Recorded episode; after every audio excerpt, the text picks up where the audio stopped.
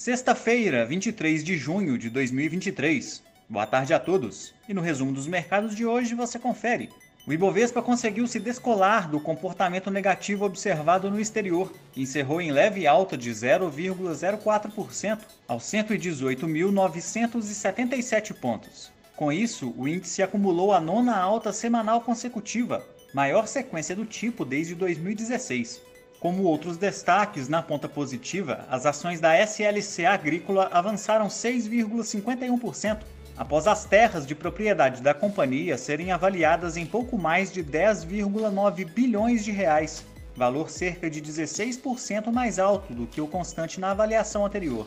Já as ações da B3 subiram 1,62% após a companhia aprovar pagamento acima de 306 milhões de reais em juros sobre capital próprio o equivalente a cerca de 5 centavos por ação, a ser realizado no próximo dia 7 de julho.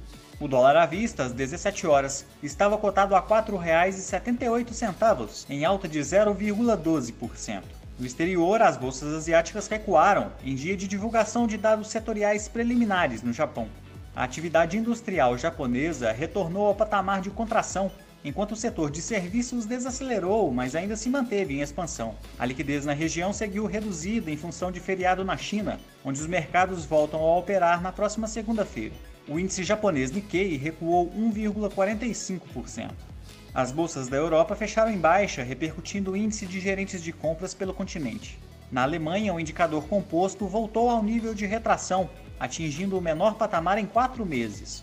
Zona do euro, Reino Unido e França também apresentaram recuos na comparação mensal. Na ponta contrária, a Espanha divulgou um crescimento de 0,6% no PIB do primeiro trimestre de 2023, melhor do que as estimativas preliminares. O índice Eurostock 600 caiu 0,34%. Os mercados americanos também apresentaram queda, em meio a dados mistos divulgados hoje. Por um lado, o setor industrial recuou para o menor patamar em seis meses, seguindo em campo contracionista. Por outro, os serviços apresentaram desaceleração, mas permaneceram levemente acima das projeções. Investidores passam a aguardar a atualização do produto interno bruto do país, que sai na próxima semana. O Nasdaq teve baixa de 1,01%, o S&P 500 recuou 0,76% e o Dow Jones caiu 0,64%. Somos do time de estratégia de investimentos do BB e diariamente estaremos aqui para passar o resumo dos mercados. Um ótimo fim de semana a todos e até a próxima!